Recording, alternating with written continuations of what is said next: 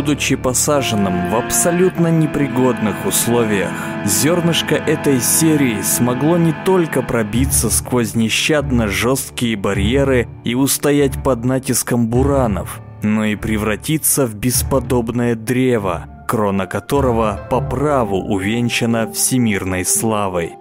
Даже тот, кто ни разу не бился на полях сражений в JRPG, все равно слышал хоть что-то об этой знаменитой представительнице. Но сегодня настало время узнать о ней все.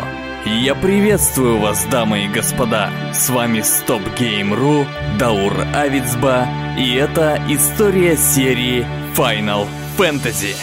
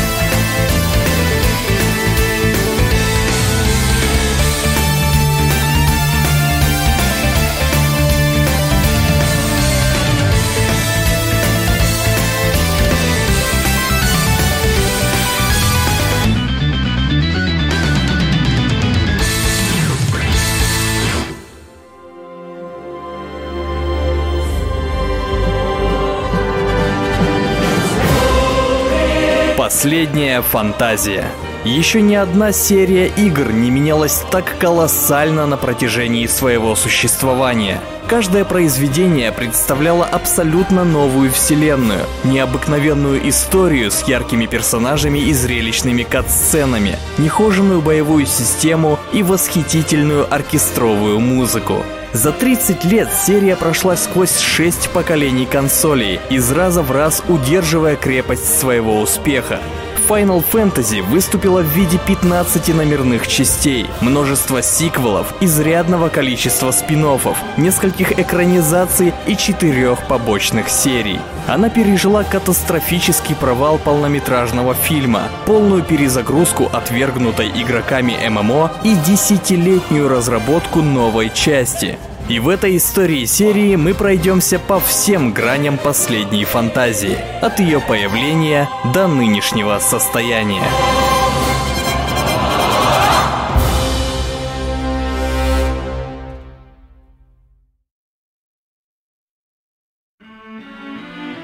История Final Fantasy начинается не с рождения компании, а с важного события, которое произошло в США. На дворе стоял 1980 год, и жители всех американских штатов радовались покупке домашней игровой консоли. Производители этих аппаратов и игр к ним достигали крупных финансовых успехов, делая все большие ставки на каждый следующий год.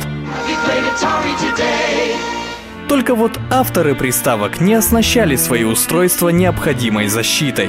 Сторонние компании, не завидев каких-либо ограничений, стали порождать низкокачественные и идейно клонированные игры так настырно, что всего за пару лет наводнили рынок интерактивных развлечений наспех выработанным мусором. Соответственно, потребители устали от однообразной и к тому же недешевой продукции и растеряли интерес к видеоиграм. В 1983 году продажи неожиданно рухнули на 97%. Крупные фирмы банкротились и даже в буквальном смысле хоронили свои произведения. Игровая индустрия утратила народную веру и встала на пороге смерти. В это же время в Японии рынок видеоигр энергично расцветал. Жители страны восходящего солнца все еще покупали столько игр, сколько им поставляли производители. Компания Nintendo уже 6 лет довольно успешно занимала магазинные полки своей Color TV Game Machine и в 83-м решилась на революционный шаг. Она открыла третье поколение игровых консолей, выпустив в свет Family Computer Entertainment System, более известную как Famicom. Дабы избежать ошибок, допущенных на Западе, Nintendo оснастила приставку защитой и не дала никому из сторонних производителей права выпускать для нее игры. В этот же момент, на волне всеобщего ажиотажа от интерактивных развлечений, сын одного энергетического магната вдруг решил, что хочет открыть компанию, которая будет делать пиксельные шедевры для домашних компьютеров. Так как опыта было минимум, денег он решил вкладывать столько же. Результат – помещении нерабочей парикмахерской разместилась студия Squaresoft, в которой были собраны простые студенты, и перед ними была поставлена задача – сделать игровую адаптацию популярного на тот момент телешоу Торнинген, где участники соревновались в дальности полета на самодельных конструкциях. Молодые ребята, вдоволь заряженные энтузиазмом, трудились днем и ночью, работали посменно на одних и тех же компьютерах, совмещая это с учебой. И когда уже были недалеки от завершения, авторы той самой телевизионной передачи потребовали остановить производство. Оказалось, что хозяин Squaresoft так и не приобрел лицензию на разработку. Воображение босса на этом проекте закончилось, и он был вынужден дать наемным студентам творческую свободу. Дескать, никакого менеджмента. Что сами придумали, наклепали, то и выдали на рынок. Тогда в студии пошли эксперименты. Визуальные новеллы, скролл-шутеры, боевики и даже эротические экшен-приключения. Но продажи почти всегда были низкими. Как же иначе, если главным дизайнером был неопытный студент по имени Хиронобу Сакагучи, целью которого было лишь заработать денег для покупки собственного компьютера и игр к нему. Где-то в душе, тая мечты стать музыкантом, Сакагучи самостоятельно методом проб и ошибок познавал основы геймдизайна дизайна. Так прошло два года. В 1985 у компании Nintendo появился конкурент в лице Sega с ее Master System, и она также вывела свою приставку на американский рынок в новом образе и под именем Nintendo Entertainment System NES. Это означало, что спроса будет больше, и политику разработки игр придется менять. Сторонним разработчикам стали выдаваться права на выпуск любых творений для 8-битной Famicom. Игры посыпались в огромном количестве. Производители начали богатеть, а качество выдаваемого материала ощутимо падало. Понимая, в какой тупик может завести компанию беспорядочная штамповка игр, руководство установило ограничение в количестве 5 продуктов в год на студию. Для офиса Squaresoft новый рынок Nintendo открыл большие возможности. 6,5 миллионов игровых систем по всему миру должны были гарантировать хорошие продажи любого продукта. И вроде как можно особо и не стараться. Хиронобу Сакагучи расслабился и стал просто делать игры, глядя на успешные разработки конкурентов. Так появилась The 3D Battles of World Runner, сильно похожая на Space Harrier от Sega. Следом вышла Red Racer, копирующая опять же сеговскую Outrun. Единственным отличием от оригиналов была поддержка анаглифных 3D очков, но продажи все равно оказывались предельно низкими. Управляющая перчатка.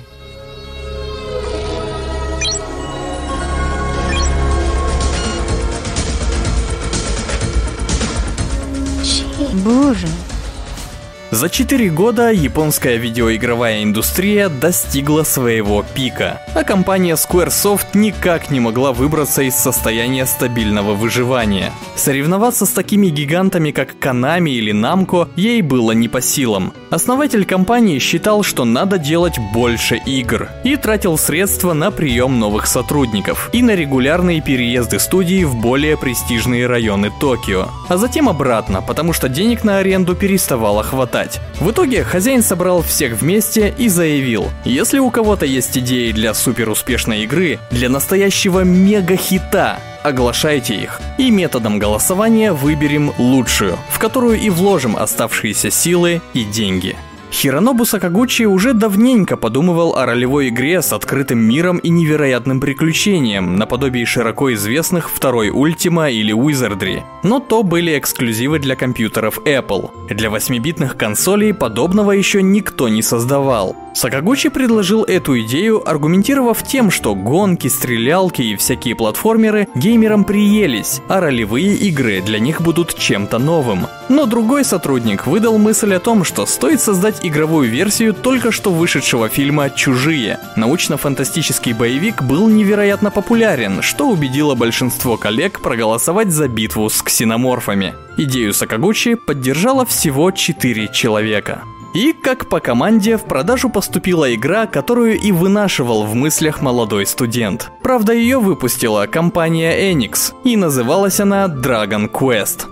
Ее востребованность оказалась настолько велика, что продажи в Японии стремительно перевалили за миллион. Она заимствовала множество вещей из тех же Ultima 2 и Wizardry, однако если те были RPG для взрослых и проходить их нужно было месяцами, то Dragon Quest предлагала ту же концепцию ролевой игры, но правильно адаптированную под детскую приставку, с приятной графикой и простым интерфейсом. Указав на очевидный пример того, как RPG завоевала симпатию публики, Сакагучи получил одобрение от директора, но в проект он мог взять исключительно тех, кто ранее отдал свой голос за данную идею.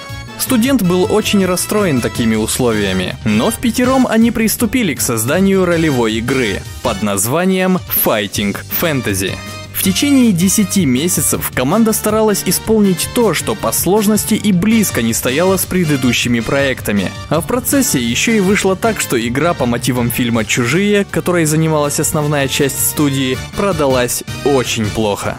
Сотрудники уже сидели в ожидании дня, когда их родная Squaresoft объявит себя банкротом. Вдобавок к этому, Сакагучи узнал, что название Fighting Fantasy уже занято настольной игрой. Аббревиатура FF звучала хорошо, только надо было заменить в ней хотя бы одно слово. Сакагучи подумал и решил, что игры у него успешные не получаются, значит сие ремесло не для него. Закончит FF и продолжит свой путь в другом направлении. Поэтому пускай будет Final Fantasy. Последняя фантазия.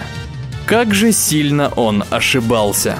Но не будем забегать вперед. 18 декабря 1987 года игра Final Fantasy появилась на прилавках игровых магазинов Японии. Так что же таилось под этим загадочным названием? С самого начала нас приветствует текстовая предыстория. Мир погрузился во тьму. Ветра остановились, моря не прекращали штормить, а земля стала разлагаться. Люди ждали единственную надежду из пророчества, где было сказано «Когда мир покроет тьма, прибудут четыре воина света». И после долгого странствия четверо бравых воителей приходят. В руках у каждого из них сфера – Воины света оказываются возле города Канерия. Местные жители при виде их просят о помощи и предлагают поговорить с королем. Глава Канерии почтенно приветствует воинов и заклинает их спасти его дочь, принцессу Сару. Юную девицу похитил злой Гарланд и держит ее в храме на северо-западе. Отправившись в указанном направлении, храбрецы натыкаются на старое разрушенное капище. Внутри их встречает Гарланд, отказывающийся вернуть принцессу, за что и погибает в бою.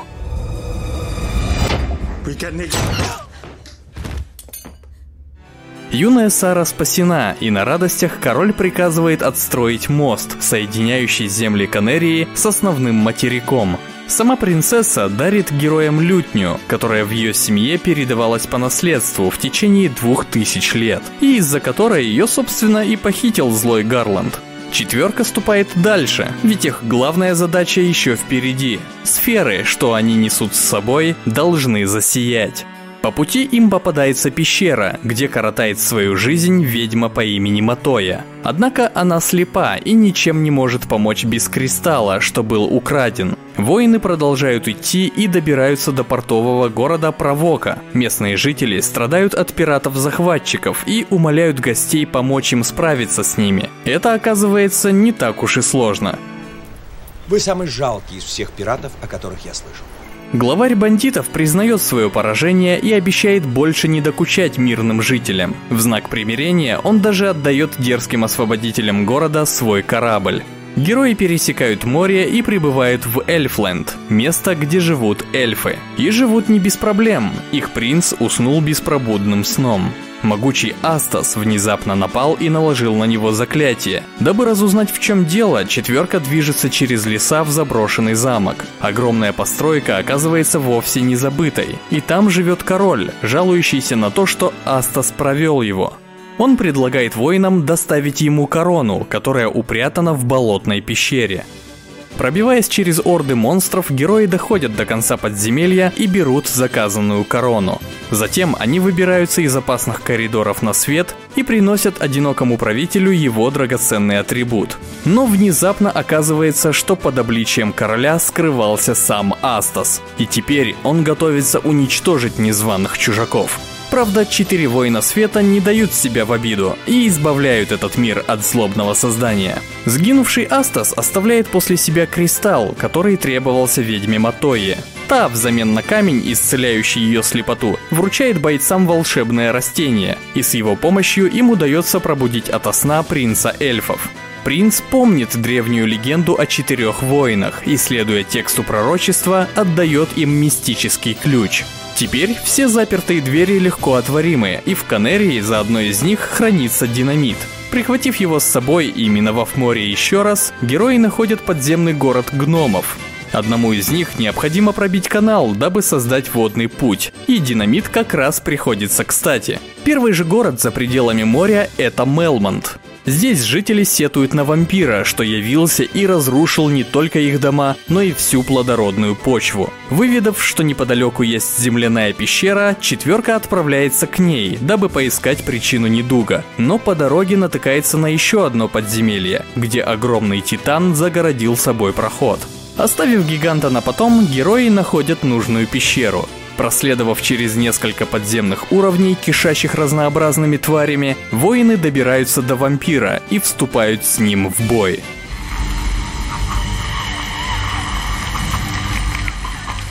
Вампир повержен, однако жители отмечают, что ничего не изменилось. Быть может, причина кроется в чем-то ином – так или иначе, в сундуке за вампиром хранился рубин, а по словам горожан, для титанов красные камни являются лакомством. Поэтому, скормив великану драгоценность, отважная команда проходит к обители мудрого старца. Тот вручает храбрецам рычаг, который нужно использовать, чтобы сдвинуть плиту в комнате вампира, ведь именно там скрывается коренная причина местных горестей. Следуя указаниям, герои спускаются глубже в пещеру, и там их встречает демон земли – Лич. Разговор с ним вполне прямой, а после сражения одна из сфер в руках воинов загорается. Стихия Земли восстановлена. В поисках дальнейших приключений четверка доплывает до озера Полумесяца. В лесу возле местного города собрались мудрецы, готовые поделиться с воинами света не только необходимыми знаниями для спасения мира, но и некоторыми предметами. Они вручают героям каноэ и отправляют их вверх по реке меж гор к вулкану Гургу, где обитает Демонесса Огня. Пламенная Кари не выдерживает противостояния с нашими бойцами и терпит поражение. Засияла еще одна сфера. Стихия огня отныне в порядке.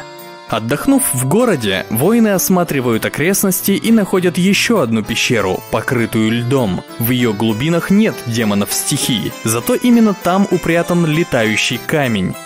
Я понял. Магнитные поля. Проследовав в ближайшую пустыню, герои используют находку, и из-под горячих песков вздымается летающий корабль. Земля тут высохла, почва превратилась в пыль, налетели злые пески, и корабль остался здесь навсегда. Четыре спасителя забираются на борт воздушного судна и высоко над землей летят к неизведанным краям.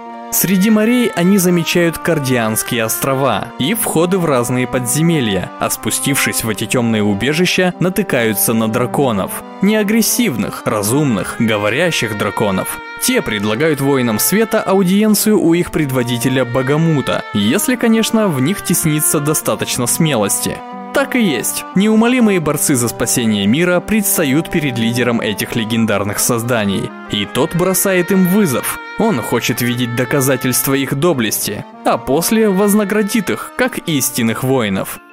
По направлению, что дают драконы, четверка добирается до замка испытаний, и там проходит через лабиринты, попутно сражая орды смертоносных тварей, чтобы получить знак отличия – крысиный хвост – Увидев находку в руках бойцов, Багамут хвалит их и совершает обряд посвящения. Храбрецы познают тайные техники и превращаются в воинов нового уровня. Далее квартет исследует новые земли и натыкается на город Лефейн. Однако ничего из того, что говорят местные обитатели, наши герои не понимают. Пролетая над иной частью материка, они останавливаются в небольшом поселке под названием Онрак. Там один из жителей утверждает, что добудь воины специальную плиту, известный профессор Унне смог бы обучить их лифейнскому языку.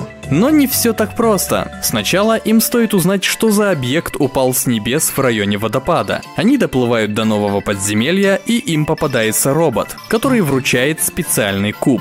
По его словам, такой предмет используется для попадания в воздушный замок. Что это за воздушный замок, пока непонятно. Следом, по наводке дочери вождя каравана, спасители мира отправляются к пустыне, где торговец продает маленькую фею, заточенную в бутылку. Я должна освободиться!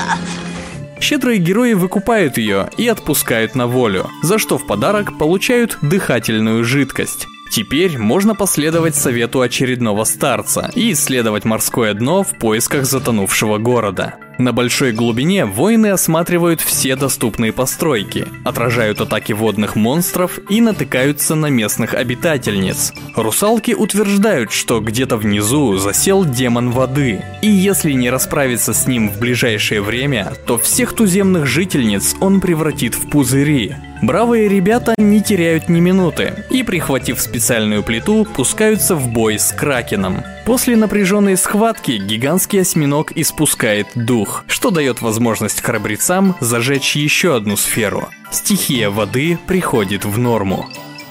Четверка передает плиту профессору Унне и с его помощью изучает лефейнский язык. Теперь можно наведаться и в город на востоке.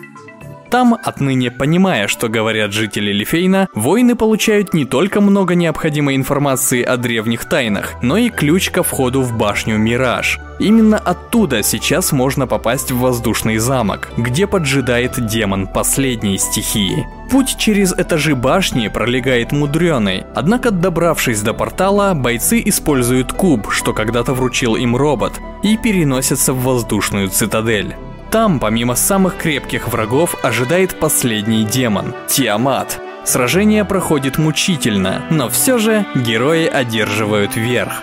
Победа зажигает оставшуюся четвертую сферу. Стихия воздуха освобождена. Казалось бы, все демоны повержены и мир спасен, хоть и сильно разрушен. Но, видимо, война еще не окончена. Пока мы бродили по воздушному замку, наше внимание привлек вид на Землю.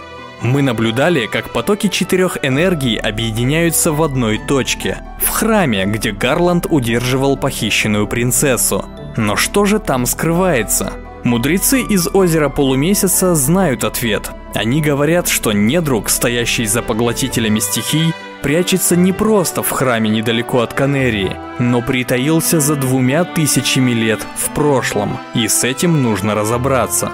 Великолепная четверка высаживается у старого капища и при помощи сфер открывает портал в прошлое. Шагнув в него, воины света перемещаются на 2000 лет назад, и здесь их ожидает сюрприз. После игры на лютне и открытия тайного подземелья, они этаж за этажом вынуждены сражаться с самыми мощными противниками и вновь вступить в бой с каждым из четырех демонов стихий. А в конце им встречается Гарланд, и выходит, что все здесь далеко не так просто. Гарланд рассказывает, что спасая принцессу Сару, они хоть и сильно ранили его, но не убили. Его успели переместить во времени демоны стихии, переместить на 2000 лет назад. А уже отсюда сам Гарланд забросил обитающих здесь демонов стихий в будущее. И так будет продолжаться вечно, ведь время зациклено. Но помимо этого, те самые демоны еще и высасывали энергию стихий и передавали ее Гарланду.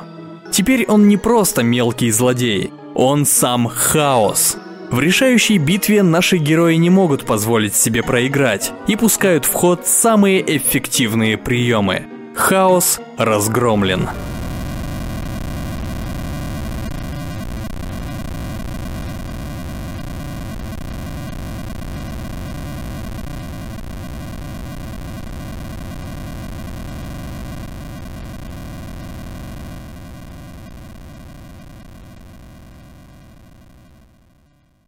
Петля времени не подразумевала победу над хаосом. Тот еще не успел отослать в будущее демонов стихий. Да и некого уже отсылать, все они были уничтожены. Так что где-то далеко в будущем отныне не наступит разрушение мира, а свет в магических сферах будет и дальше ярко сиять.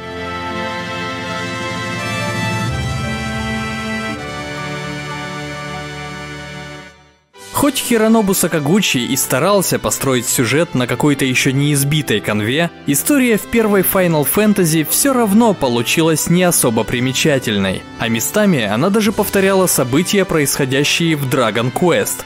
Тоже спасение принцессы из лап злодея в начале, та же необходимость собрать коллекцию предметов и зажечь магический свет, дабы спасти все королевство. Только в Dragon Quest надо было вернуть шар света, а в финалке заставить уже имеющиеся сферы засиять. Заметным отличием от драконьего квеста была в основном концовка. Прием с перемещением во времени в те годы не был избит и выглядел свежим, как и недавно поступивший в прокат картины «Терминатор» и «Назад в будущее». Но в целом, как уже можно заметить, Сакагучи придерживался своей прежней тактики. Он заимствовал идеи у конкурентов, шлифовал их и подгонял под свои личные вкусы. На сегодняшний день известно, что вся серия Final Fantasy славится своими сюжетами. Однако самая первая игра отнюдь не могла похвастаться грандиозным повествованием. Зато она привлекала к себе всеми остальными компонентами, и в первую очередь геймплеем.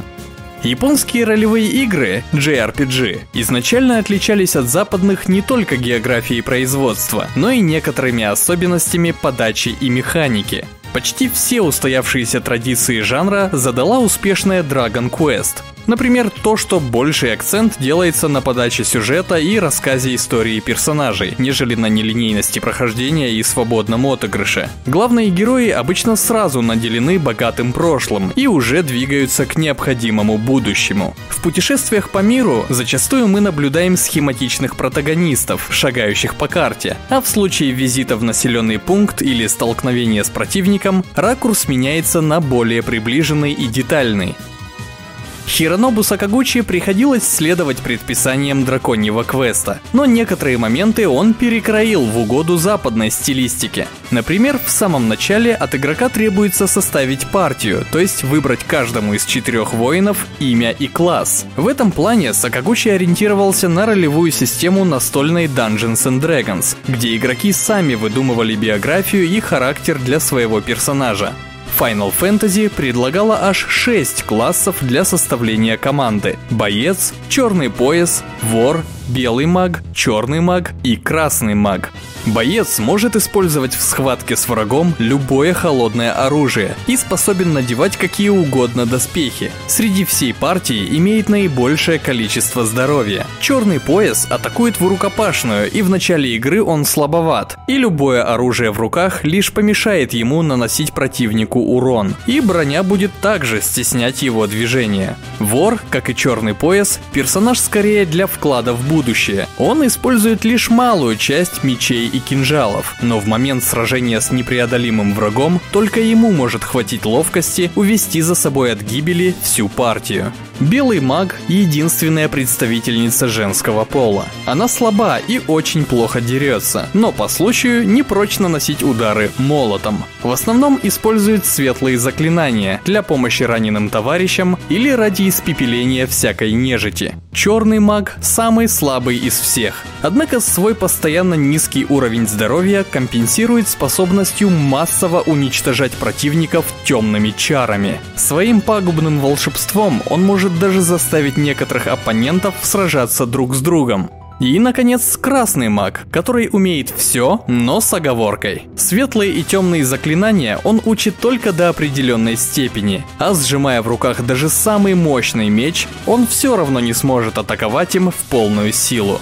В определенный момент игры, если четверка добудет из замка испытаний крысиный хвост, то персонаж каждого класса повысится в звании. Боец станет рыцарем и получит доступ не только к самому мощному оружию, но и к начальным заклинаниям белой магии. Черный пояс превратится в мастера, чья мощь позволит наносить удары еще сильнее, но никакие знания о колдовстве не принесет. Вор переквалифицируется в ниндзя и сможет экипироваться почти всеми видами оружия и брони наряду с некоторым чародейством темной школы. Белый, черный и красный маги станут волшебниками и постигнут новые уровни колдовства. Только красный волшебник все равно не освоит высшие степени заклинаний. Партия из четырех может быть собрана в любом виде, из разных героев или же двух воинов и двух магов, например. А по желанию может и вовсе состоять из четырех одинаковых классов. На сюжете состав команды никак не отражается и влияет исключительно на ход сражения, но значимым является порядок воинов, потому как противники чаще бьют по тем, кто стоит спереди. Поменять героев местами можно в любой момент небоевого времени. Здесь стоит отметить, что в 1987 году игроки не разгадывали головоломку о том, как в это играть. В коробке с картриджем поставлялась 84-страничная инструкция. И это в то время, когда игровые руководства обычно не превышали и 20 страниц. Также с первой финалкой шло два больших листа со схемами и таблицами. Из такого буклета каждый игрок мог узнать, что с самого начала протагонисты Final Fantasy безоружны, но в запасе у них имеется немного золота, так что, получив просьбу от короля Канерии, героям сразу же необходимо отправиться по местным магазинам. Каждая торговая точка обозначена соответствующим знаком над дверью. Где-то продается оружие, а где-то элементы защиты. Возврат покупки происходит за полцены, поэтому чтобы случайно не оформить, к примеру, меч, который вор не сможет использовать, прежде необходимо заглянуть в одну из тех самых таблиц. По наличию отметки на пересечении бойца и оружия можно определить, владеет ли тот необходимыми навыками. То же самое и с броней и у каждого из группы имеется по 4 ячейки для одного и второго. Для сравнения, в Dragon Quest главный герой мог носить лишь одно холодное оружие и один доспех, а в случае обновы имеющийся предмет автоматически выкупал торговец. Однако в финалке приобретенное снаряжение следует еще и экипировать, иначе все так и останется лежать в вещевом мешке и использоваться в бою не будет. То лишнее, что окажется там во время приключения, можно будет выбросить или передать тому воину, которому оно будет в пору. Магам тоже требуется платить золотом за изучение светлых или темных чар. На каждом уровне существует по 4 разных заклинания, но маг может освоить лишь 3 из них, а продать знания обратно или забыть их, увы, не получится. На страницах руководства можно узнать подробное описание каждого волшебного действия, а с помощью таблицы понять, кто из героев способен таковым овладеть. В городе можно найти и магазин полезных предметов, где продаются оздоровительные зелья и снадобья, спасающие героев от ядовитых укусов или остолбенения. Таких бутылочек максимум помещается в запас 99 штук. Если же кто-то из воинов пал в бою, то не обязательно начинать игру сначала. Погибшего героя следует донести до городского госпиталя и за определенную плату воскресить.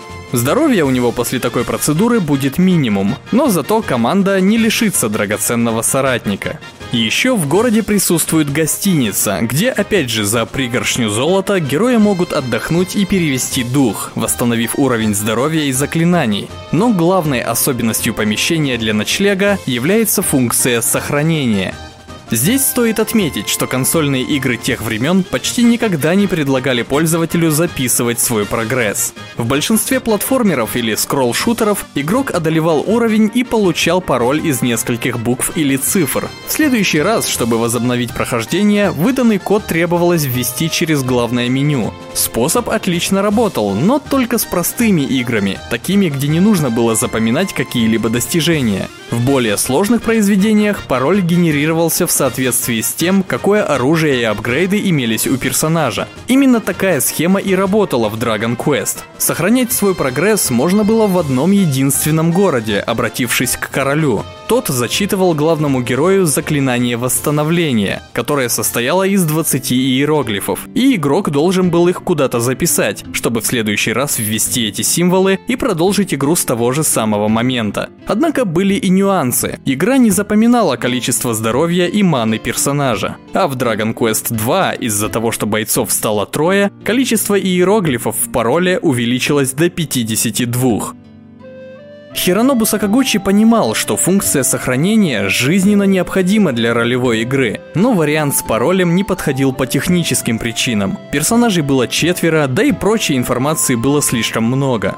Тогда он обратил внимание на инновационную технологию, которую лишь единожды использовала сама компания Nintendo для своего хита The Legend of Zelda. Сакагучи решил, что такой способ как раз подойдет. В самой Final Fantasy технология работала так. В картридже был установлен дополнительный модуль оперативной памяти, куда во время посещения гостиницы записывались все данные о состоянии игры. Позиция героев на карте, прогресс сюжета, вещи в инвентаре, уровень здоровья, магии, опыта и прочее. Если игрок собирался выключить приставку, то прежде ему следовало зажать кнопку Reset, как советовал хозяин гостиницы, и удерживая ее, щелкнуть тумблер. Тогда установленная в картридже литиевая батарейка начинала питать модуль с сохранением, и это позволяло продолжить игру при следующем включении. Но как долго могла работать такая система? Опыт пользователей показал, что сохранения удерживались в памяти даже спустя 20 лет. Процесс записи в первой финалке может осуществляться не только в гостинице. Купив в магазине предметов палатку, герои могут добавить немного здоровья и сохранить прогресс в любой точке путешествия, за исключением подземелий. Использование хижины допускает более эффективное лечение и также запись, а вот функция дома предоставляет полное восстановление и здоровья, и уровня магии, с последующим сохранением. Все эти предметы одноразовые, а с домом вообще была беда. Из-за ошибки в коде порядок действий был нарушен. Сначала герои лечились, затем шла запись, и только потом заполнялась магия, данные о которой, разумеется, не попадали в картридж. Естественно, после загрузки игроки обнаруживали у магов истраченные слоты заклинаний. Смекалистые геймеры просекли фишку и решили эту проблему просто. Сразу после дома они использовали дешевую палатку для повторного сохранения свидания. Если нажать на геймпаде кнопку «Старт», то в игре открывается меню, через которое и производится большинство операций. Слева вверху располагаются четыре сферы, что загораются после победы над демонами стихий. Сразу под ними указывается количество золота в кармане у воинов. Справа вся четверка и информация о ней, уровень, количество здоровья и магические заряды. Заглянуть в сумку с предметами можно через меню слева и оттуда же попасть в личный набор магии, оружия и брони каждого каждого персонажа. Последним пунктом открывается список всех характеристик героя, где больше всего интересует имеющийся опыт и количество недостающих очков до следующего уровня. Как только необходимое число набирается, игра автоматически поднимает все характеристики бойца, включая здоровье. Конечно же, огромную часть прохождения Final Fantasy занимали случайные битвы с ордами монстров. И забегая вперед, даже стоит отметить, что именно эта часть игры и позволила творению Squaresoft прославиться на Западе. Идейный вдохновитель финалки, Dragon Quest, в 1986 году представил сражение с врагами по той же самой схеме, что использовалось компьютерными RPG. Вид от первого лица и текстовое описание каждого действия с его результатом. Да, авторы драконьего квеста украсили поле боя цветным фоном, однако драться приходилось все равно с одним противником за раз, как это было в тех же Wizardry и Ultima. Во второй части Dragon Quest количество противников на арене увеличили, но из-за этого пришлось пожертвовать красочным бэкграундом, и все битвы проходили будто в темноте. Человек, ответственный за боевую систему в Final Fantasy, Хироюки Ито, никогда в жизни не играл в ролевые приключения, и поэтому черпал вдохновение из тех источников, которые были ему знакомы. Таковыми являлись спортивные состязания. Любовь к спорту еще не раз скажется на будущих изобретениях Ито, но в данном случае главную роль сыграл американский футбол. Наблюдая, как стоят две команды в начале каждого игрового момента, он решил перенести сие зрелище на боевую арену финалки. Это был важный шаг в сторону от канонов Dragon Quest. Воины света и их оппоненты выстраивались друг напротив друга, в результате чего игрок видел более внятное сражение. Действия героев не порождали бесполезные стены текста, а каждый шаг персонажа, будь то атака, использование магии или распитие снадобья, сопровождался характерной анимацией. Воины выступали вперед, совершали задуманное и возвращались в строй. Нигде до этого игроки не могли лицезреть подобной картины. Final Fantasy оказалась первой RPG, которая представила такую наглядную схему. Сама механика сражений была основана на таковой из настольной Dungeons and Dragons. Авторы хотели максимально приблизить ее к западной ролевой системе и не копировать то, что сделала Dragon Quest. У них это получилось. Сначала игрок дает команду каждому из четверки, а затем все приступают к сражению.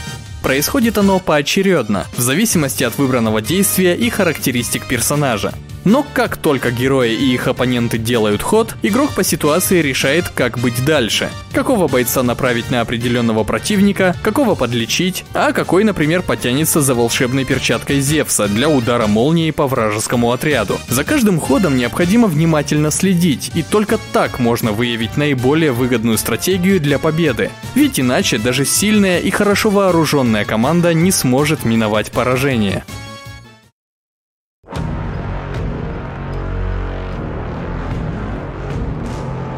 28 ударов ножом. Ты действовал наверняка, да?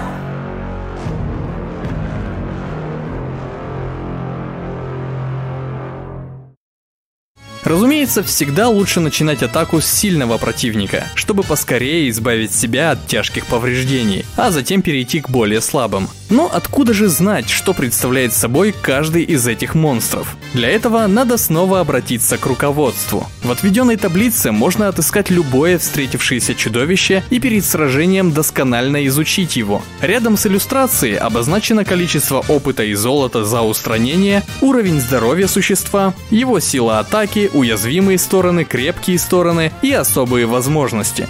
Ориентируясь по данным параметрам, можно добиться превосходства практически в любой битве, если, конечно, не лезть в сложное подземелье на ранних этапах игры. Одержав победу в столкновении, четверка получает золото и опыт за каждого поверженного противника. Если же кто-то из бойцов пал, не выдержав схватки, то он не забирает ничего и впредь будет отставать от своих соратников по шкале развития. Избежать внезапной смерти не так уж и сложно. Вдоволь избитый персонаж дает понять о своем состоянии не только цифрами, но и внешним видом. При низком здоровье он выглядит слабым и уставшим. Игра всегда старается уведомить игрока о состоянии его партии. Например, если хоть один из четырех воинов оказался отравлен, то он отойдет в задние ряды. И при передвижении по карте будет слышен тревожный писк, гласящий о том, что чья-то жизнь близится к концу.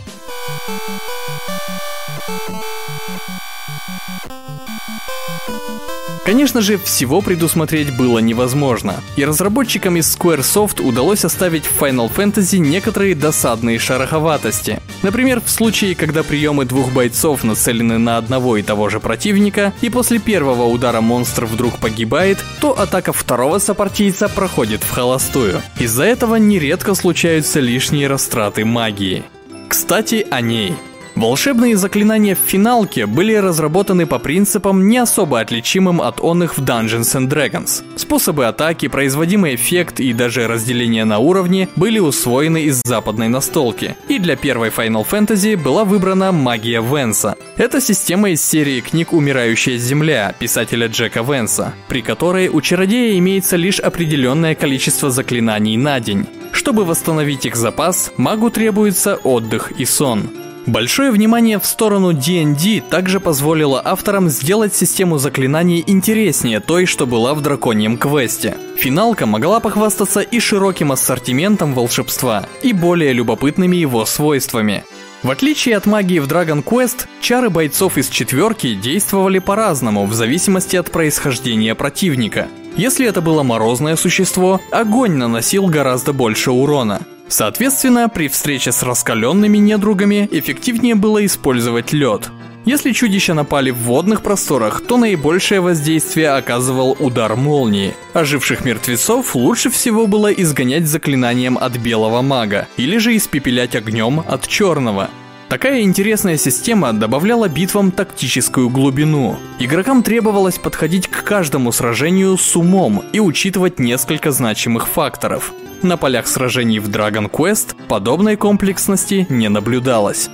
Авторы Final Fantasy сделали так, что с повышением уровня магии способности волшебников расширялись. Они уже могли атаковать не единицу, а целый отряд монстров, могли нагнать страху и заставить кого-то из оппонентов сбежать, могли вызвать облако ядовитого дыма, землетрясение, мгновенную гибель и даже ядерный взрыв. Белый маг получал возможность восстанавливать здоровье товарищей почти целиком, а также воскрешать погибших собратьев вдали от госпиталей. На высоком уровне даже появлялись заклинания, помогающие мгновенно вернуться на предыдущий этаж подземелья, или же вовсе моментально покинуть его, что оказывалось весьма полезным в запутанных коридорах пещер. Но, к сожалению, вышло так, что и с магией в Final Fantasy выявлялись проблемы. И дело было не в балансе или бессмысленности каких-то отдельных заклинаний. Все оказалось гораздо хуже. Некоторые волшебные команды просто-напросто не работали. В основном ошибки попали в те части магии, которые должны были улучшать оружие четверки или понижать защиту оппонентов. Не исключено, что это могло быть связано с тем, что изначально в игре предусматривалось гораздо меньше заклинаний, чем в итоге было введено. Однако упомянутый недостаток мерк на фоне яркого превосходства игры. Ее бесчисленного количества монстров. Местная фауна состояла из 124 видов существ, от морских пиратов до волшебных великанов, от ядовитых пауков до опасных фантомов. По части заселения мира Хиронобу Сакагучи полностью отстранился от Dragon Quest и в большей степени перенимал идеи из бестиария D&D. К слову, настольная RPG уже два года как была выпущена в Японии, и популярность ее только возрастала. Возможно, именно по этой причине Сакагучи решил, что представление уже известных игроку существ облегчит знакомство с Final Fantasy. К примеру, морской монстр Sahag — это Sahuagin из Dungeons and Dragons. Cocatrice и Pyrolisk — это Cockatrice и Pyrolisk, которые в оригинале выглядели как петух с крыльями летучей мыши и огненный его вариант — Ochu и Naochu также копии монстра Otyugh из первой редакции, а Sorcerer и Wizard позаимствовали образ и способности у Илитида. Разумеется, не весь набор чудовищ был скопирован из общераспространенной настолки. Кое-какие образы были взяты из мифологии различных народов.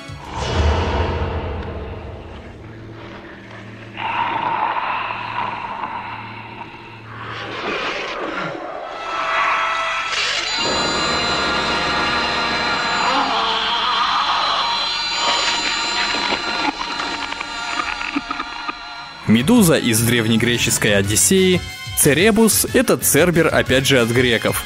Кари созвучно и схожа с богиней Кали из индуизма.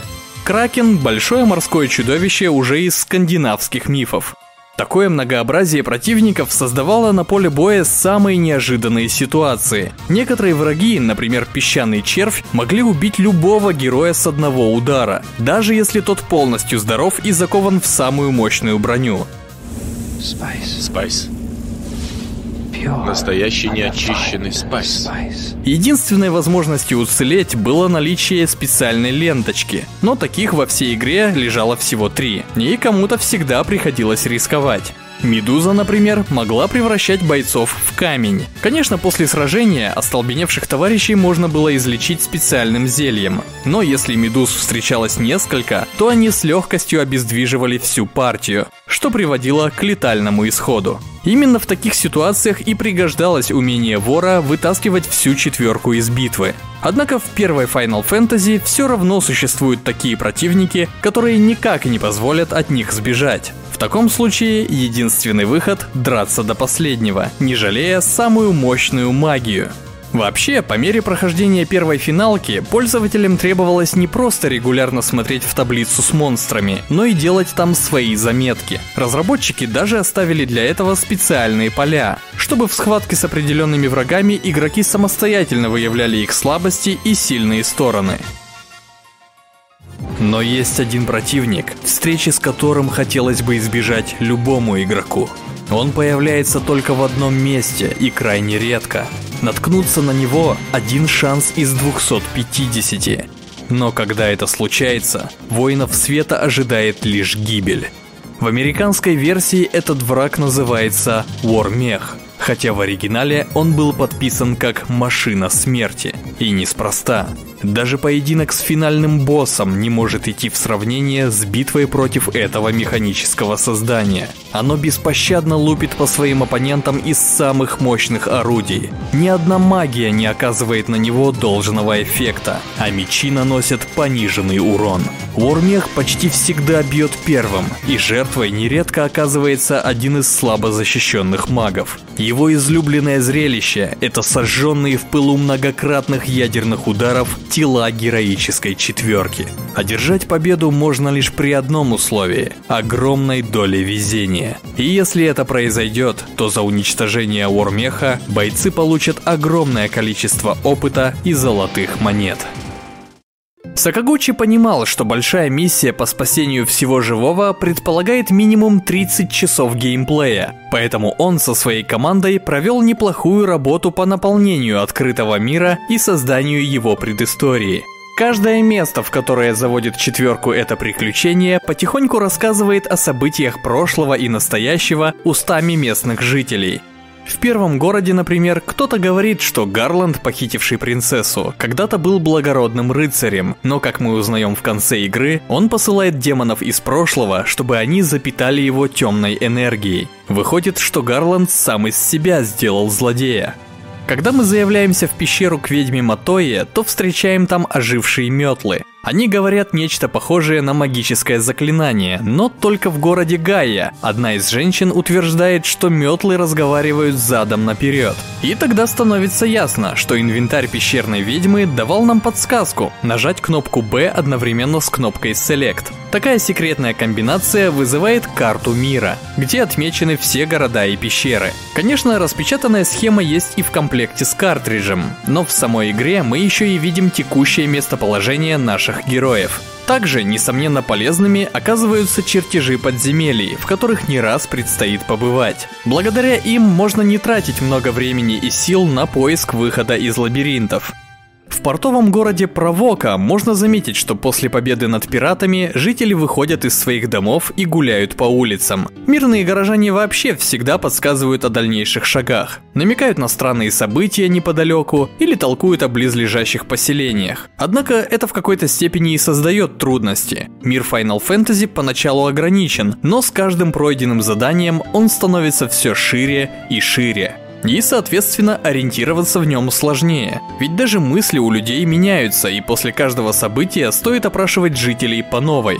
Тот, кому ранее нечего было сказать, теперь может предложить что-нибудь полезное. Особенно стоит обращать внимание на слова, выделенные прописными буквами. Ведь в таком случае речь явно идет о чем-то важном для дальнейшего прохождения.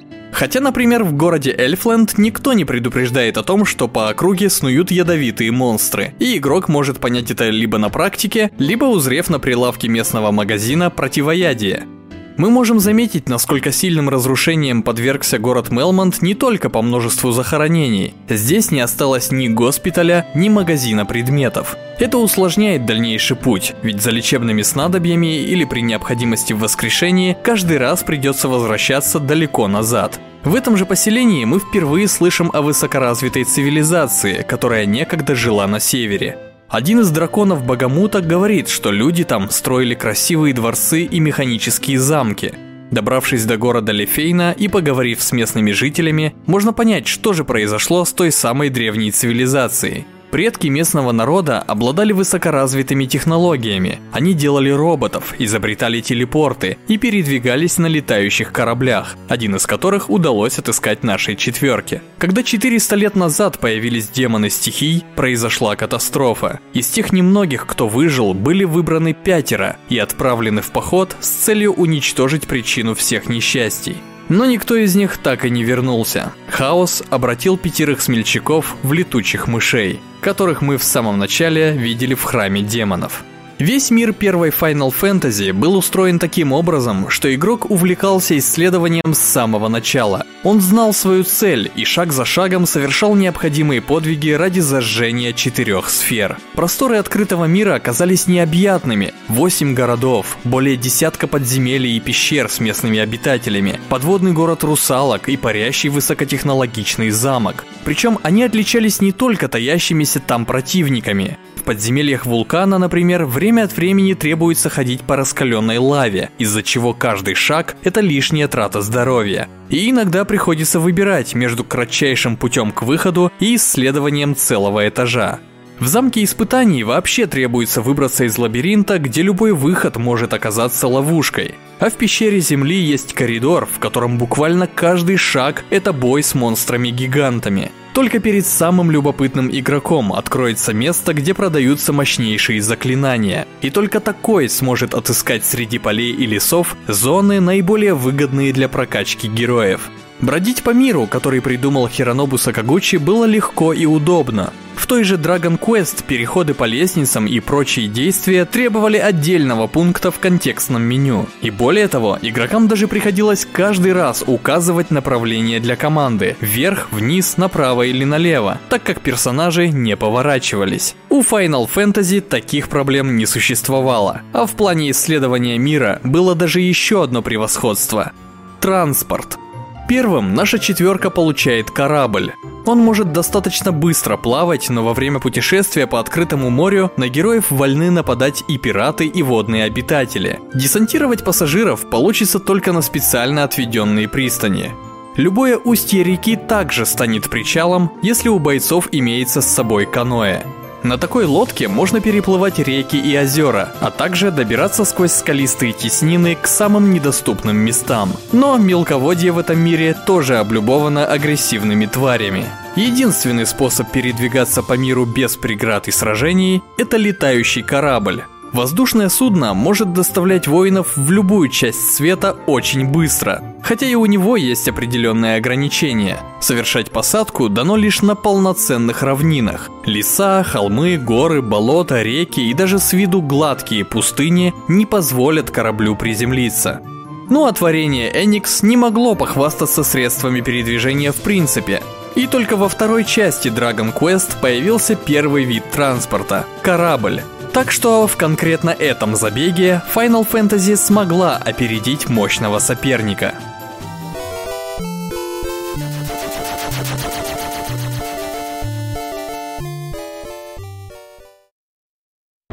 Самых ранних этапов разработки Сакагучи только и мечтал о том, чтобы превзойти широко известную Dragon Quest. Он даже задумывал добавить в игру смену времени суток. На одном из ранних кадров, где персонажи еще принимали квадратное построение, можно заметить ночное небо.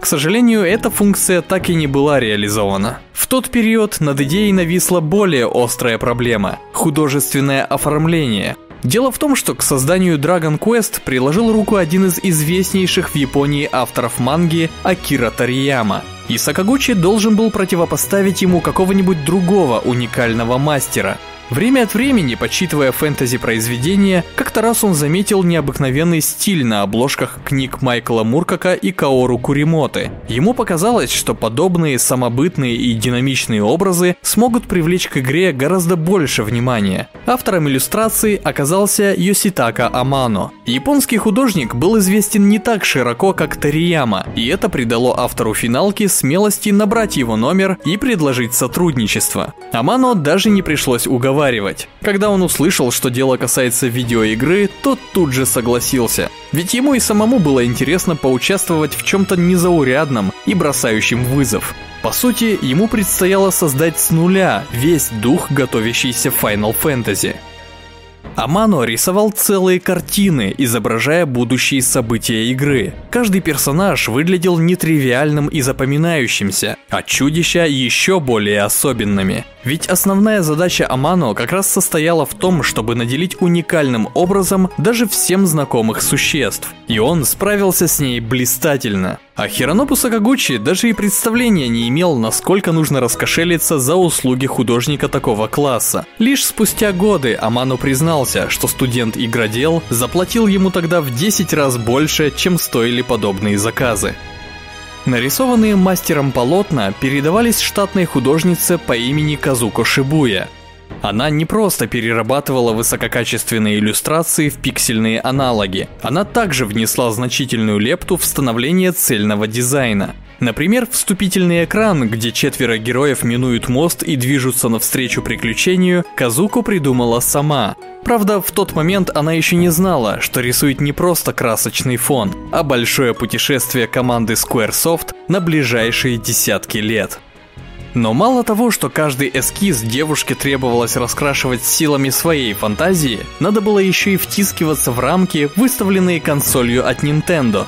В общих чертах технические особенности Famicom или NES можно описать так – Модуль обработки изображений создавал поле разрешением 256 на 240 пикселей. На нем отрисовывалось два слоя. Первый был фоном, состоящим из отдельных плиток разрешением 8 на 8 пикселей. Всего таких плиток было 960, но лишь 256 из них могли быть уникальными. Остальное пространство заполнялось их копиями. Приставка могла обрабатывать не более 64 цветов, но фоновой конструкции отдавалось всего 13. Первый цвет определял базовую заливку, остальные разбивались на 4 палитры по 3 цвета. Но разработчики не могли использовать все эти цвета на свое усмотрение. Каждые четыре плитки система объединяла в блоки, и на один такой блок авторам разрешалось назначить лишь единственную из заготовленных палитр. Вторым слоем загружались спрайты, им также позволялось занимать лишь 8 на 8 пикселей, но умелые программисты могли склеивать их друг с другом. Например, изображение любого из героев на поле боя состояло из 6 спрайтов.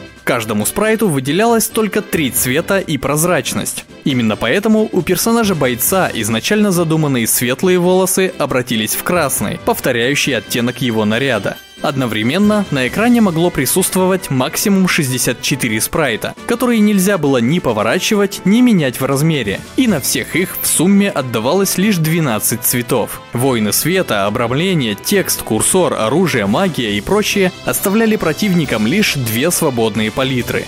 Это означало, что совместно на поле боя могло выходить два вида существ, Богато, но недостаточно для RPG, которая намеревалась переплюнуть знаменитый Dragon Quest. Тогда Казука Шибуя решила отдать общую палитру нескольким видам монстров. Это изменило все. Теперь на арене могло находиться более трех видов противников разом, при условии, что они использовали один и тот же набор цветов. А боссы типа демонов стихии всегда выходили на поле боя в одиночку, поэтому им разрешалось обращаться к двум палитрам одновременно. Это повысило их проработку и, соответственно, эффектность. Как вы уже поняли, разработчикам игр для 8-битной консоли от Nintendo всегда приходилось каким-то способом выкручиваться, чем-то жертвовать, что-то изобретать, и качество той или иной игры было прямо пропорционально таланту и находчивости ее создателей. Хорошо, что студенты из Squaresoft обладали таким сокровищем. Если спросить любого поклонника серии Final Fantasy о том, что ему больше всего нравится в этих играх, то одним из первых пунктов неизменно будет названа музыка. А ведь тогда, в 1985 году, во время разработки Cruise Chase Blasty, в студии не было композитора, и средств для найма профессионала было недостаточно. Но так совпало, что в свободное от рисования время Казуко Шибуя ходила в заведение, где обычно собирались люди разного рода искусств. Художники, писатели, поэты и музыканты, но вовсе не для того, чтобы толковать о великом, а чтобы просто выпить. Там она и познакомилась с человеком, который работал в магазине аудиопроката и немного смыслил в написании музыки. Его звали Набуо Уимацу. Набуо был очень скоро устроен в штат Squaresoft и принялся создавать музыкальное сопровождение к каждой выпускаемой игре. Но за 13 релизов в течение двух лет никто так и не отметил звучащие на фоне произведения. Они были неплохие и подходили к темпу каждой игры, но были скупы на некую изюминку. Звуковой чип, встроенный в приставку Famicom, имел очень сильные ограничения, не позволяющие создать полноценную композицию. Однако в сравнении с главенствующей прежде Atari 2600 и ее двухканальным звуком, консоль от Nintendo выдавала намного больше с помощью пяти голосовых потоков. Наглядно схему воспроизведения можно объяснить так. Два канала служили для проигрывания пульсовых волн,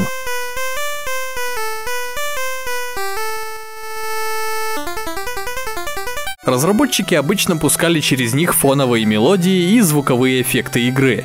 Еще один канал выводил треугольный сигнал, который почти всегда использовался для низких нот.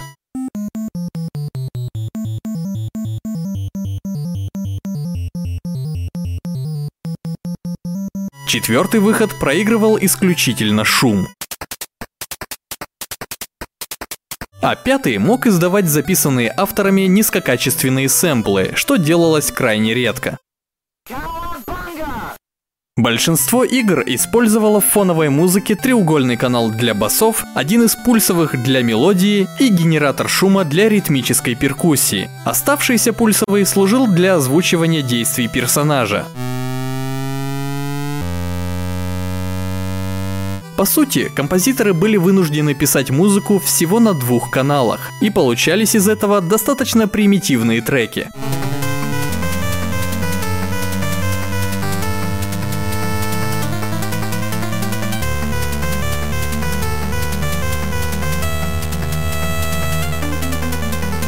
Даже авторы Dragon Quest, имея в команде талантливого композитора, не смогли правильно совладать с данным ограничением.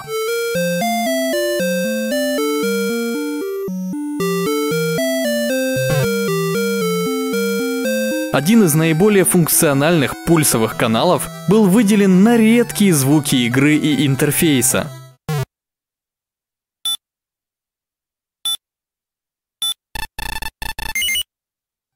В итоге все композиции, играющие на протяжении большого путешествия, слышались пустоватыми –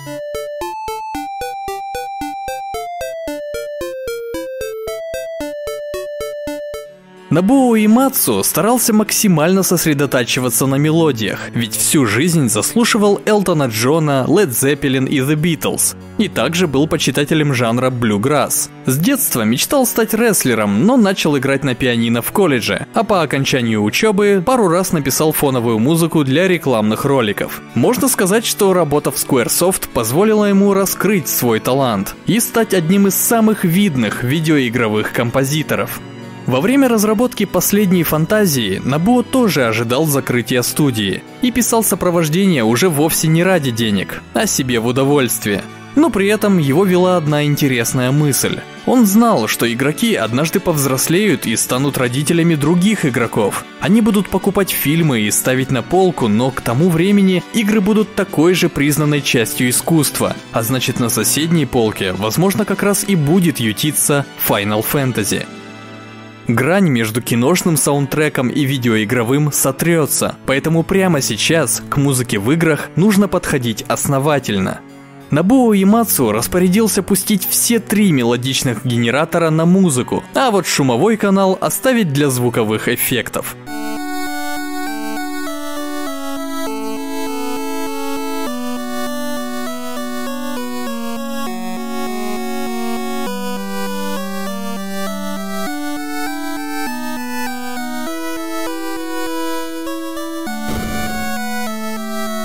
Благодаря такому решению композитор был волен мастерить для финалки богатые и насыщенные темы. Да, перкуссии не было, но музыка состояла из трех разных инструментов, от чего воспринималась приятной, живой и ненадоедливой.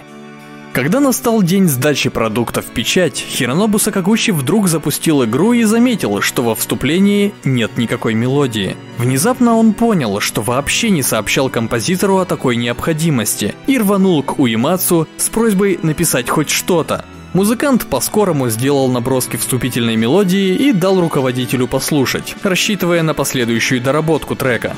Только вот Сакагучи посчитал, что демо идеально ложится на вступительный текст и отослал готовый продукт в Nintendo. Именно по этой причине открывающая мелодия в игре вышла дивной и запоминающейся, но не такой облагороженной.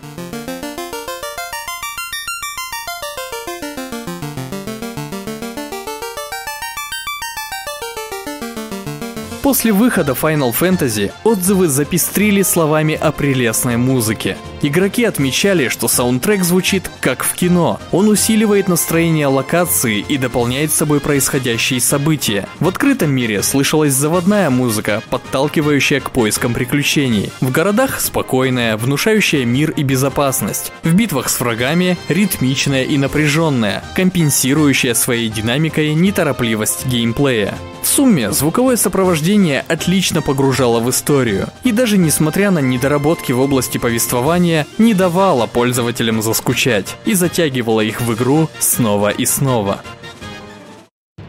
Однако этого явно было недостаточно, чтобы завлечь в последнюю фантазию миллионы игроков. Нужна была хоть какая-то реклама, когда игра была почти готова, Сакагучи отнес копию финалки в редакцию свежего игрового журнала Famicom Tsushin «Новости Famicom», но колумнисты отказались делать обзор игры и согласились лишь немного поведать о ней своим читателям. Что ж, и на этом спасибо, подумал Сакагучи. А после выхода игры обзор на страницах Famitsu все же появился. Игре поставили хорошие оценки, но назвали ее одной из многочисленных RPG, повторяющих формулу Dragon Quest. Хиронобу Сакагучи также пришлось лично убеждать руководство сети магазинов игрушек, а видеоигровых тогда еще не было, принять не 400 тысяч картриджей, а 600 тысяч. Все они в итоге продались. Не сразу, но постепенно игроки присматривались к стильной обложке, узнавали о любопытном сюжете и слышали от знакомых о пленительной музыке. Об успехе мы еще поговорим позже, а пока стоит уточнить лишь одно. Final Fantasy продалась хорошо, в связи с чем компания Nintendo решила отправить ее на американский рынок. Локализацией игры Nintendo занималась сама, но были проблемы с цензурой и переводом, о чем я расскажу в отдельном ролике. И в итоге JRPG от Squaresoft добралась до Соединенных Штатов Америки лишь в мае 1990 года. Nintendo была очень заинтересована в том, чтобы игры для ее консоли покупались. Только вот успешная в Японии RPG Dragon Quest, доставленная в США всего полгода назад, совсем не оправдала ожиданий. Возможно, именно поэтому консоль консольный гигант стал подготавливать свою аудиторию к новому представителю жанра заранее. В Америке у Nintendo уже два года выходил свой журнал под названием Nintendo Power, созданный специально для рекламы 8-битных новинок. Грядущая Final Fantasy начала появляться на его страницах аж в марте 90-го, за два месяца до планируемого релиза. Игроков старались завлечь тем, что им встретится около 200 видов врагов, что действие и его результат будут видны прямо на поле боя, и что состав партии можно будет менять. Однако, помимо прочего, после выхода игры среди читателей проводились регулярные конкурсы с призами. В первом состязании требовалось ответить на следующие вопросы. Как зовут танцовщицу? Арилон. Сколько лет было Эрдрику, когда он умер? 29. И какова цена Power Staff? 12 345 золотых. Ответить на эти задачи мог любой, кто прошел небольшую часть игры, а в качестве приза вручались наклейки Final Fantasy для контроллеров NES. Во второй раз вопросов была всего пара. Как зовут бывшую русалку, Дэрил, и где можно отыскать любознательную метлу, в городе Гая. Здесь призы уже были поинтереснее. Давалась футболка с артом, поясная сумка с символикой и куча шоколадных монет. А вот последний, третий этап, требовал почти полного прохождения игры. Организаторы спрашивали, сколько стоит меч Масмун и какова цена заклинаний для воскрешения и ядерного удара. Узнать эту информацию можно было лишь добравшись до мощного оружия и отыскав в городе Лифейн скрытый проход к неприметным торговцам магией. Наградой за такое Такое достижение стала поездка победителя и трех его друзей на Карибское море. На Тартоле, одном из британских Виргинских островов, призерам предстояло провести 4 дня и 3 ночи. За это время их брали рыбачить в открытое море и гулять по горным тропам, проводили по пещерам, где когда-то пираты хранили свои сокровища, а потом нарядили в соответствующие костюмы и отправили партию в приключения с персонажами из игры, в конце которого ждал еще один приз – видеокамера Sony. Как видно, компания Nintendo приложила много усилий для того, чтобы американские игроки заинтересовались продуктом от Squaresoft. Спустя 4 месяца даже вышел гайд по прохождению финалки, которому был выделен отдельный номер Nintendo Power. С серией Dragon Quest подобного обращения не было. Сразу после выхода Final Fantasy встала на второе место в чарте популярных игр, уступая лишь Super Mario Bros. 3, и в течение целого года не покидала пятерку лидеров. Dragon Quest в это время находилась на 14 месте, а до этого ни разу не поднималась выше пятой позиции, хотя на запад она явилась на полгода раньше. В итоге у Nintendo и Squaresoft образовался отличный дуэт. Разработчик имел красивый и очень увлекательный продукт, из-за которого часть игроков и покупала себе 8-битную консоль. А у компании Nintendo были все нужные ресурсы для правильного распространения последней фантазии. За всю историю своего существования первая часть Final Fantasy переиздавалась множество раз. В основном это было связано с появлением новых технологий и платформ, но впервые она была портирована в 1989 году на компьютеры MSX. В отличие от оригинальной версии, картинка здесь выглядела немного получше, но отсутствовала плавная прокрутка при передвижении персонажей, а для сохранения прогресса надо было вставлять отдельную пустую дискету. Причем скорость скорость загрузки между локациями была гораздо ниже, чем на Famicom. В декабре 2000 года компания Bandai выпустила портативную приставку с цветным жидкокристаллическим экраном WonderSwan Color, на которую в течение трех лет разные разработчики переносили свои лучшие игры, в том числе и студия Squaresoft.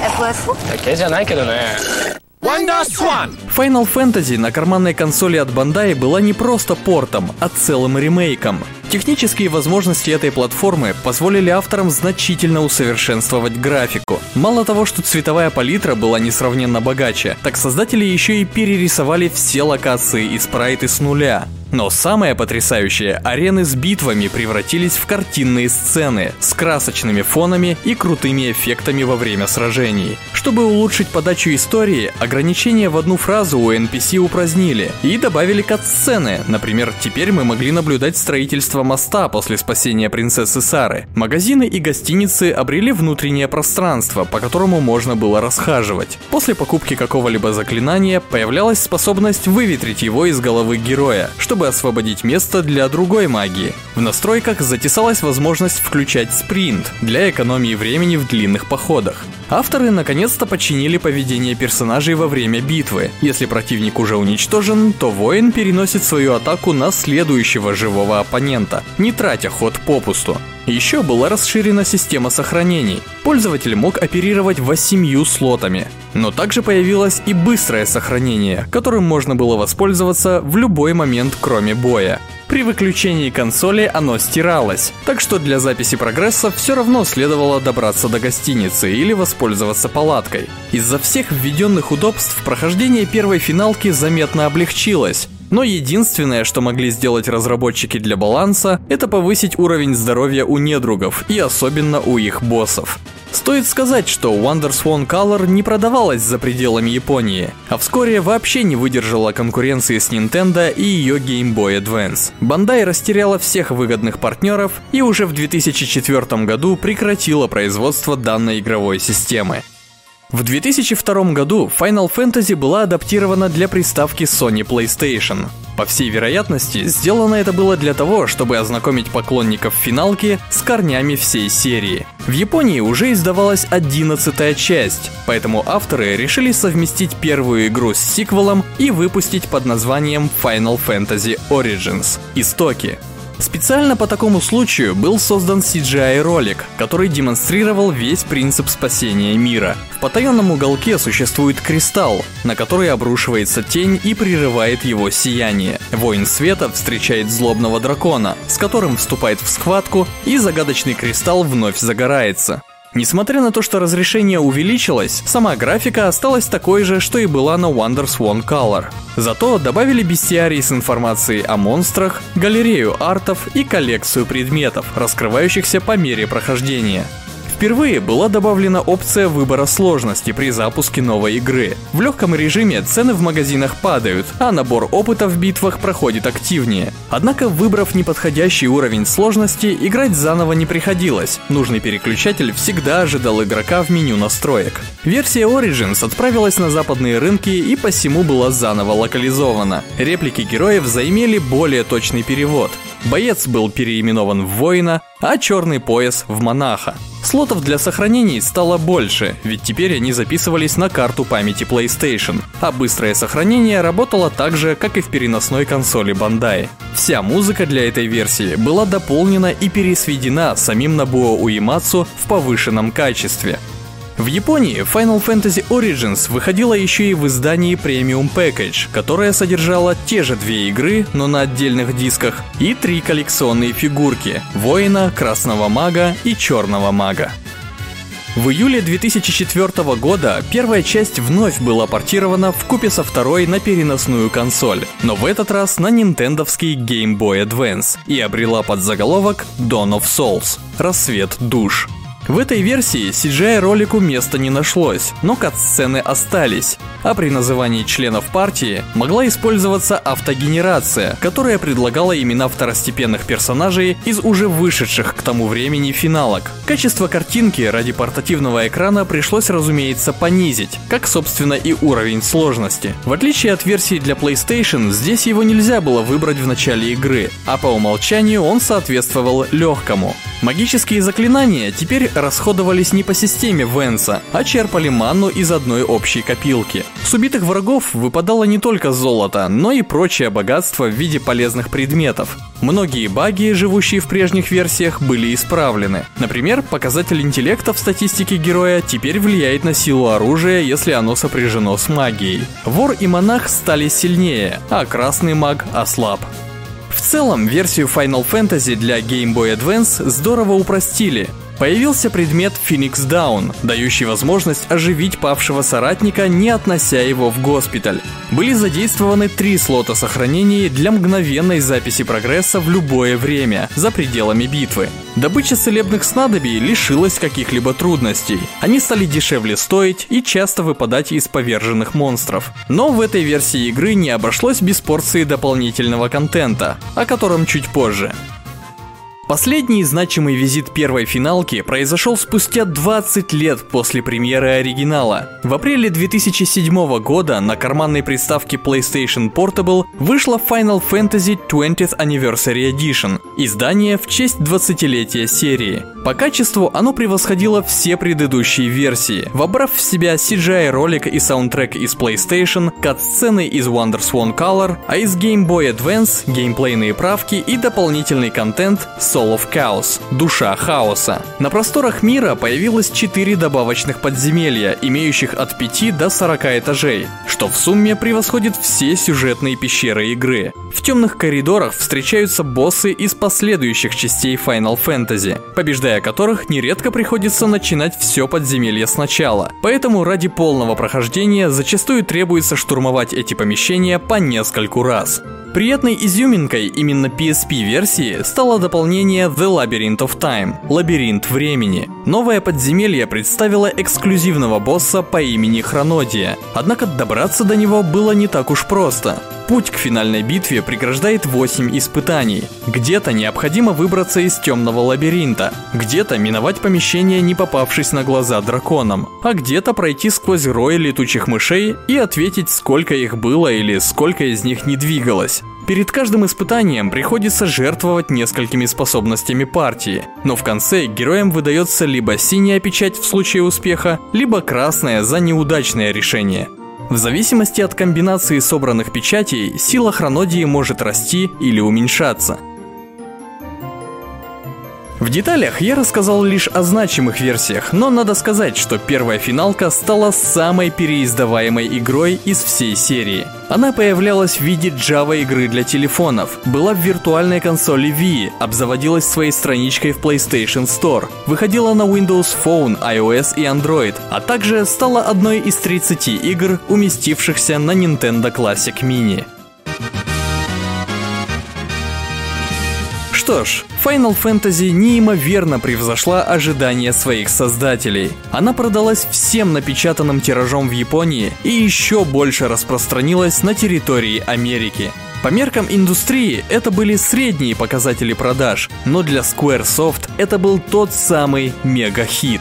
Это было спасение, благодаря которому авторы обрели не только малую славу и какой-то бюджет, но и уверенность в своих творческих силах. Да, финалка не опередила по всем параметрам ту самую Dragon Quest, но твердо встала на второе место по популярности в Японии. Она рождалась в тени творения Enix, но обрела достаточно своих собственных черт, чтобы выделиться и быть замеченной критиками. Рекламная кампания от Nintendo в Штатах тоже сделала свое дело. Американские геймеры приобрели 700 тысяч картриджей, и популяризатором жанра JRPG на Западе стала именно Final Fantasy. Зарубежные издания, конечно же, не обходили вниманием слабые стороны повествования, но решительно хвалили наличие транспортных средств, хорошую анимацию, потрясающую графику и внешний вид многочисленных монстров, а музыкальное сопровождение и вовсе называли фантастическим. Но именно боевая система с видом сбоку помогла открыть перед обладателями консолей новую стезю в мире видеоигр. Когда-то сложном жанре под названием RPG теперь мог зависать часами и стар, и млад. Вот так происходило рождение консольных ролевых игр. И это же был важный скачок в эволюции индустрии вообще. То было время, когда никто не мог предсказать будущие тренды. Никто не знал, куда повернуть технологии компьютерных развлечений следующим днем. Что станет новой иконой для миллионов, а что растворится и станет частью забытого прошлого. То было время, когда видение мира одного человека могло уничтожить целую компанию, или же сделать ее известной на весь мир – и кто же знал, что задумка Хиронобу Сакагучи под названием Final Fantasy станет отнюдь не последней фантазией? И на этом мой рассказ подошел к концу. С вами был Даур Авицба и до встречи в следующей части на Stop Game.ru.